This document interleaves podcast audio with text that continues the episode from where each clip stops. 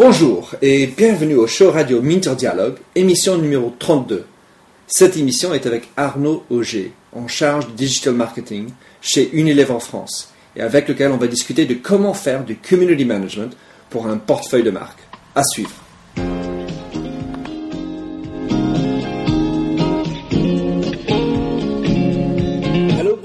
Bienvenue sur l'émission radio téléchargeable Minter Dialogue où on parle des marques, de l'internet et les nouvelles technologies. Je suis Minterdial, votre compère pour cette émission radio téléchargeable, autrement dit un podcast. Je suis auteur du blog minterdial.fr où vous trouverez les show notes pour l'entretien qui suit, avec l'ensemble des sites et des liens cités dans l'émission. Si vous lisez anglais, j'ai également mon blog en anglais, themindset.com, T-H-E-M-Y-N-D-S-E-T. Plongeons alors dans cette nouvelle émission de Minter Dialogue.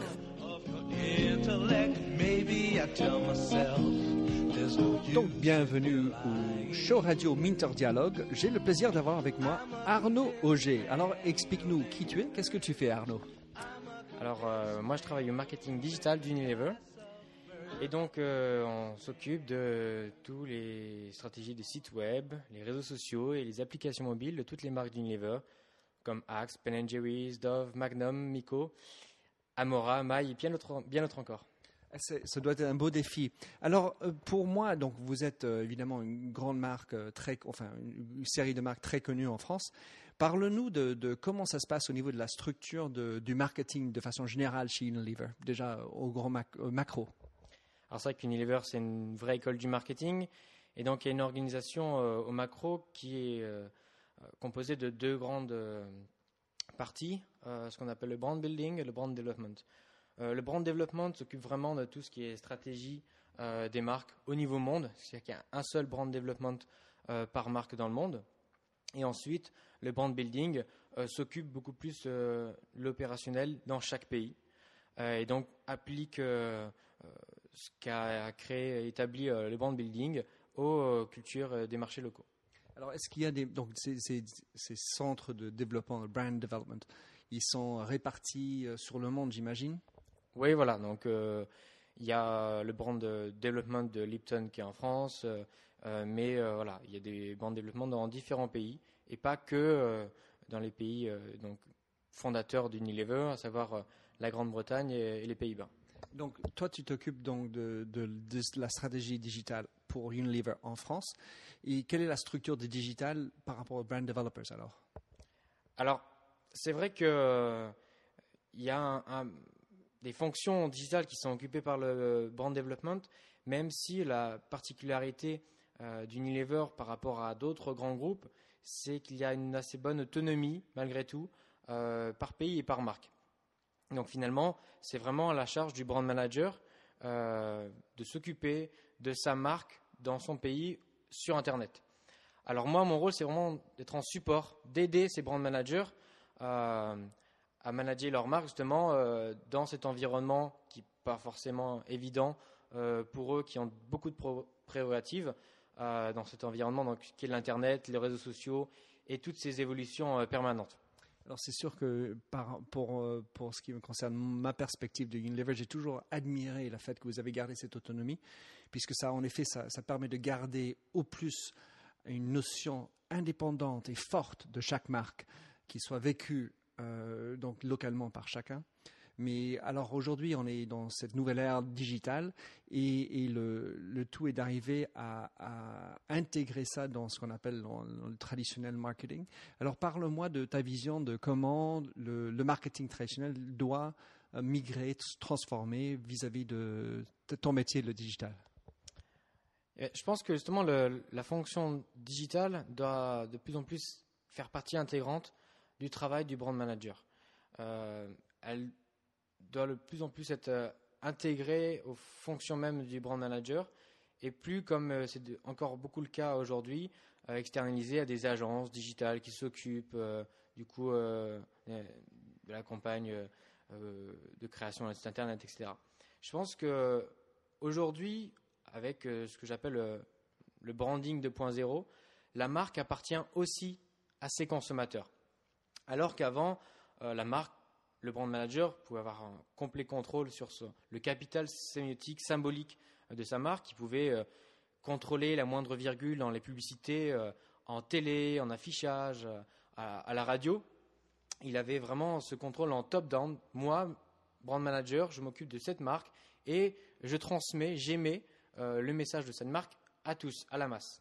Aujourd'hui, on a des réseaux sociaux, des, donc des médiums, des médias qui sont interactifs, et on voit que voilà, les marques, elles sont, euh, les marques d'Unilever en tout cas, qui sont des marques de grande consommation, sont toutes sur Facebook. Et pour certaines, malgré elles, parce que euh, voilà, c'est des produits de grande consommation, la plupart euh, leaders sur leur marché, qui font qu'il y a des gens qui ont créé des pages fans non officielles. Ça prouve que les, les individus, les consommateurs, ont envie de dialoguer, de, voilà, d'interagir euh, avec euh, les marques, de parler sur ces marques-là. Ils prennent la parole sur ces marques-là. Et le grand changement, c'est qu'avant, euh, voilà, si on était content ou pas content de sa marque, d'un produit, on pouvait le faire savoir à la machine à café, à son environnement proche. Mais aujourd'hui, les individus particuliers, auparavant anonymes, ont acquis des moyens de communication de masse. Il y a des blogueurs de 20 ans qui ont 120 000 visiteurs uniques par mois. Euh, en moyenne, euh, chaque personne a 130 amis sur Facebook. Ce qui fait que si aujourd'hui vous dites quelque chose sur une marque, vous allez avoir une audience importante. C'est ça que la loi qu'on a appris en marketing de un client satisfait, un client gagné, un client non satisfait, 10 clients perdus, elle est décuplée à mon avis aujourd'hui avec le Web 2.0 et on devrait beaucoup plus dire un client satisfait, 10 fans clients gagnés et un clients insatisfaits, trahis, voire y a 100 euh, fans perdus, voire consommateurs euh, perdus.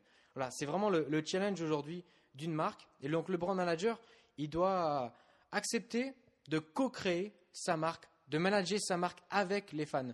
Euh, et donc, on le voit qu'aujourd'hui, il y a des marques comme Gap qui ont voulu faire un changement en dépit des volontés de, de ses fans, et ils ont dû faire machine arrière. Il y a des marques comme Malabar qui ont voulu changer leur identité, et il y a une levée de bouclier des, fans qui se sont sentis euh, voilà, dépourvus de leur marque. la marque leur appartient, appartient à leur expérience. Et donc beaucoup plus s'intégrer, on avis, euh, les fans, les consommateurs à sa marque, dans sa stratégie de marque, c'est euh, important. Et par exemple, la vache Kiri l'a assez bien fait en proposant son changement d'abord sur Facebook pour valider auprès de sa communauté un changement et en faire de cette communauté un allié, faire que les, consommateurs qui aiment votre marque soient des vrais brand ambassadeurs qui vous aident ensuite. Et donc, c'est dans cette euh, gestion de la marque, co-gestion de la marque, euh, que tout le challenge euh, est là avec le, Web 2.0 pour les brand managers. Qu'est-ce que j'apprécie, hein, Arnaud Auger, de ce que tu dis, c'est que tu as une vision sur l'ensemble des marques, pas simplement chez, Unilever. Mais si on reprend sur Unilever, alors donc les structures, quelle est la part de digital? Est-ce que vous êtes encore en avoir un community manager? Est-ce que vous avez un digital manager? Et comment est, l'intégrer dans les fonctions de digital en fait? Alors, encore une fois, là, il y a une assez bonne autonomie euh, par marque, ce qui fait qu'il y a des marques chez Unilever qui sont euh, très fortes sur le digital et très fortes sur euh, les réseaux sociaux et notamment Facebook. Par exemple, Axe, qui est la sixième, septième marque au plus grand nombre de fans sur Facebook avec plus de 500 000 fans, euh, des marques comme Ben Jerry's, également, voilà, euh, parce que c'est des, marques, ou notamment pour Axe, qui ont des cibles de 15-35 ans, qui sont à 91% sur Facebook. Donc, les consommateurs de ces marques-là sont déjà sur Facebook et c'est là qu'il faut leur parler. Il y a des marques euh, premium, etc., avec des, des cibles beaucoup plus âgées, pour lesquelles euh, les brand managers n'ont pas encore pu, n'ont pas encore fait le choix d'aller euh, sur euh, les réseaux sociaux, mais on y travaille. Et donc, concrètement, moi, je, les aide dans cette démarche-là. ces marques qui ne sont pas encore, notamment sur les, réseaux sociaux, pour voir comment faire, pourquoi le faire, quels objectifs, quels moyens. Et donc, il y a déjà des marques, pour répondre bien à tes questions, comme Axe, qui ont donc des agences qui s'occupent du community management. Donc, Buzzman pour Axe, Raging Fish pour Ben Jerry's.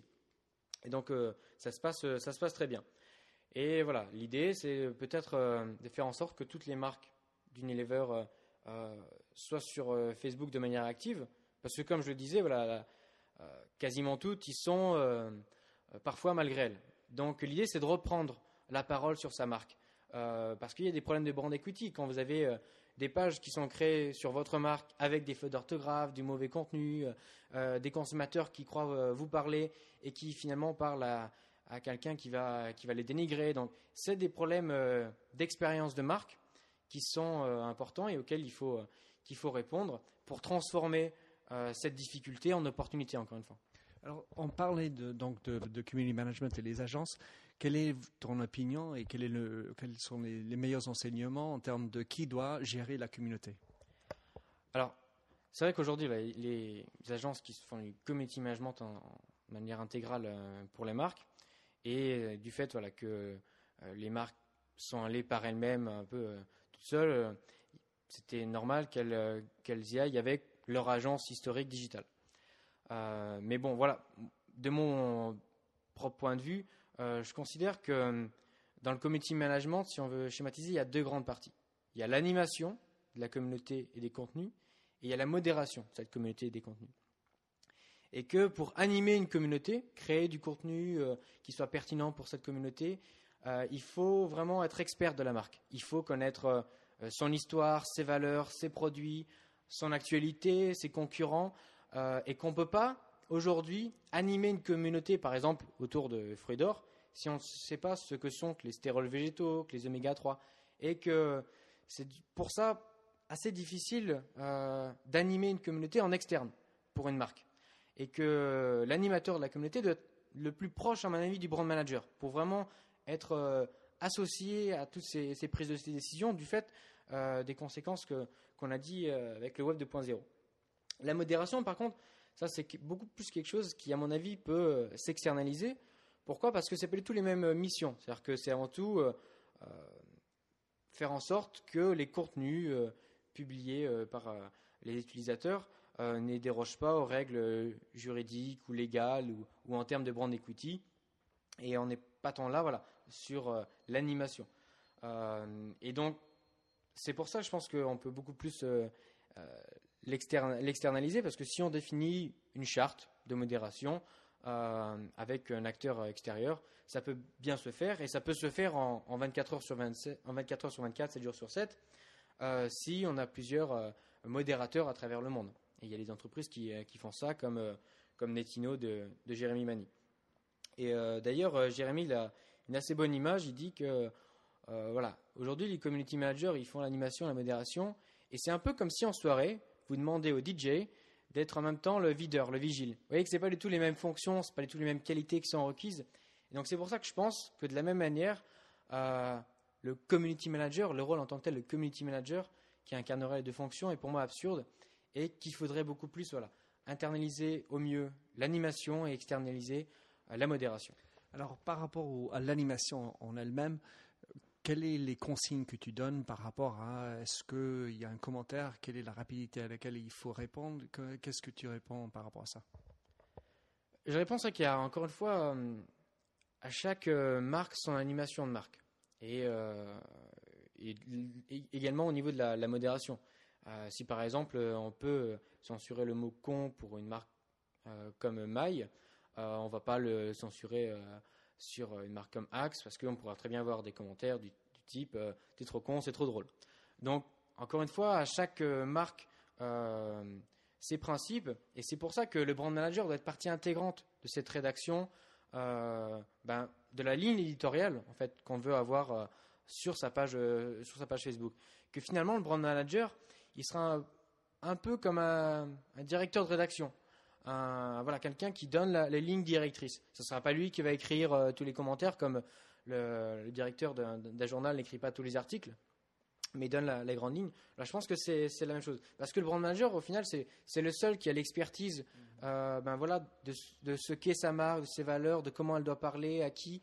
Euh, et donc, il doit donner ces, ces lignes directrices. C'est pour ça que je pense que le seul community management stratégiste, ça doit être le brand manager lui-même. Mais voilà, euh, donc ça c'est définir avec la marque, chaque marque sa situation. Alors, vous avez deux, cas fétiches pour moi. En tout cas, il y a Axe et euh, Ben Jerry's que je regarde. étant un petit américain peut-être. Mais par rapport à, ces deux, qu'est-ce qui inscrit leur succès et pourquoi ça a tellement bien fonctionné? Bah, Comme je vous disais, je pense que déjà, c'est le fait que les cibles soient déjà sur, sur Facebook. Si la page la plus likée, comme on dit, sur Facebook en France, c'est Oasis, c'est parce que, comme Axe, elle a un contenu ludique avec des taux de pénétration sur ses cibles à près de 91%. Donc déjà, le fait d'avoir une cible qui est euh, très digitalisée, très accoutumée au processus d'interaction avec euh, les marques, euh, et du contenu de marque, une identité de marque qui, en, tant que telle, on peut le dire, est, virale, comme les publicités Axe qu'on voit sur YouTube. elles font rire, voilà, elles sont, elles sont en adéquation avec ce qui peut être partagé par, euh, par les jeunes, ça va faire qu'on va avoir une grande communauté. Alors après, euh, si entre guillemets euh, c'est plus facile, il faut aussi savoir bien l'animer. Et c'est vrai qu'on a la chance avec Axe et Buzzman de, faire tout l'ensemble d'opérations, de jeux concours, par exemple comme l'année dernière on avait fait le Axe Boat, on avait fait donc une, une fête une partie sur un bateau euh, avec que des fans. Donc euh, on a réalisé la communauté. On a, en ce sens, on a donné vie au sens fort à la communauté. Donc euh, voilà, il y a des prérequis qui font que c'est plus facile pour certaines marques, mais pour autant, il y a toujours des choses à faire, être active. en tant que tel, la marque ne suffit pas. Il faut quand même savoir l'animer. Et qu'est-ce qui est intéressant avec Axe Évidemment, ils ont aussi le rythme donc, de mass média, télévision qui, apporte évidemment des pics et c'est en, interaction à la fois réelle et virtuelle, donc des, expériences sur le bateau euh, avec le monde virtuel, et puis ensuite une mixité entre le mass media et le social media. Voilà, c'est vrai qu'on a les, moyens du coup euh, euh, pour faire propager le message qui est plus important. C'est-à-dire que Axe, à la fin de, de ses publicités, pourra mettre le lien vers la page Facebook qui devient du coup le, vrai cœur de la, plateforme euh, en ligne. Ce n'est pas un site internet euh, de la marque qui est le, cœur, c'est vraiment la page Facebook. C'est là où on la fait vivre. Et donc voilà, du fait de, ces médias euh, de masse, télé, en PLV également, on ramène aussi des personnes sur, sur, sur Facebook. Donc c'est une vraie chance en, dans ce cas-là. Est-ce que tu peux nous parler de le, mix euh, des moyens par rapport à mass media et euh, social media? Alors, c'est euh, encore une fois, c'est assez particulier parce que les, les médias planning sont assez propres à, chaque marque. mais voilà, c'est vrai que ça aussi rentre dans la, la, petite cuisine interne de comment on a les, les stratégies, les politiques d'acquisition de fans. Mais voilà, avec avec le lancement de la page Signal euh, en janvier euh, sur, Facebook. On a du coup fait un relais en télé qui a permis euh, de, gagner des fans. On a fait des, bien sûr des, Facebook ads, des, ads plus traditionnels sur les blogs, etc. donc on voit en partie d'où viennent les fans, mais on ne peut pas le voir complètement. Donc c'est ça qui est aussi intéressant, c'est qu'on apprend, et c'est ça qui est la, la chance chez Unilever, c'est qu'on a des marques euh, à fort potentiel et euh, en même temps très différentes entre Ben Jerry's, Axe, Signal, euh, Dove, My. Et sur ces différents cas-là, on peut du coup se faire une philosophie sur le comment bien faire. Et par exemple, nous, on est un peu sorti de la course aux fans. C'est-à-dire que les marques, de façon d'Unilever, si elles veulent jouer sur la notoriété, elles vont justement beaucoup plus jouer sur les médias de masse traditionnels, en télé, en radio, etc., que sur Facebook. Et donc l'idée sur Facebook, c'est pas de gagner le plus grand nombre de fans ou même d'avoir le plus grand nombre d'impressions, ce sera peut-être plus euh, de construire des interactions. Rappelez que Facebook, c'est un média social, et plus que d'avoir un X nombre de fans ou d'impressions, c'est euh, créer une relation avec ses fans.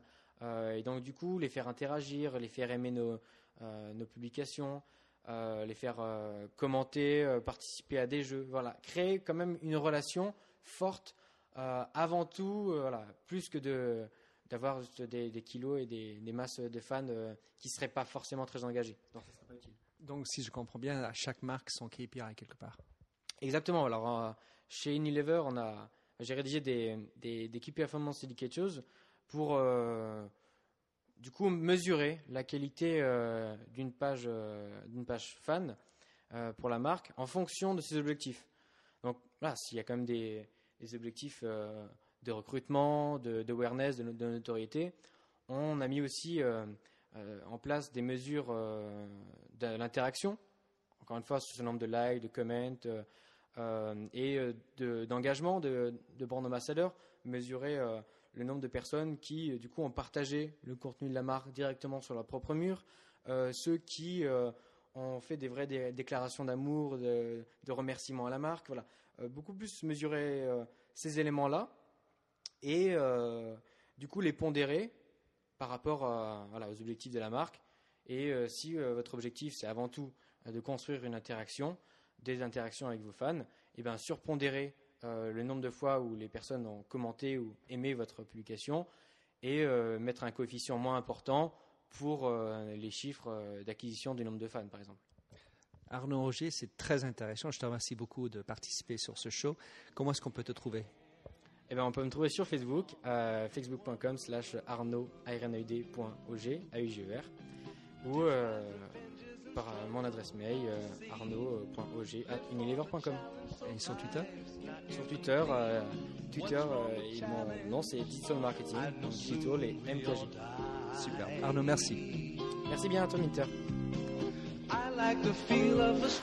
Alors merci de nous avoir rejoints pour cette émission de Minter Dialogue en français. Vous trouverez les show notes sur minterdial.fr.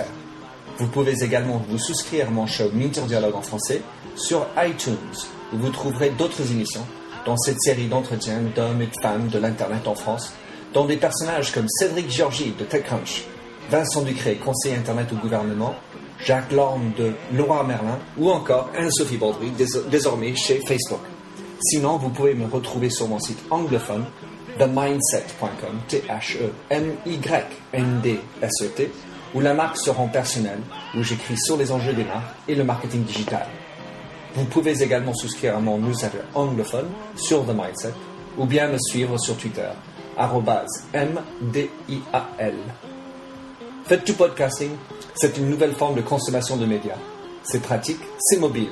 S'il vous plaît, partagez ou tweetez si cette émission vous a plu. Bonne continuation, où que vous soyez.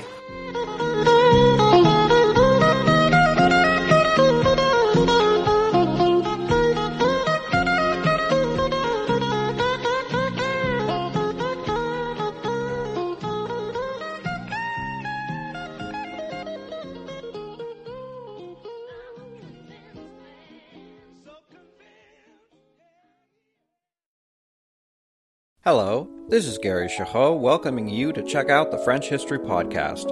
Our main show covers the history of France from the first humans until present. If you liked Mike Duncan's The History of Rome and wanted a similar program covering the land of beauty, culture, and love, we are exactly that. We also host world renowned scholars who have delivered guest episodes on their specialties, including 18th century pirates revolutionary booksellers in 20th century Paris, the special friendship between the Marquis de Lafayette and Thomas Jefferson, and numerous others. Learn what you love and listen to the French History Podcast today.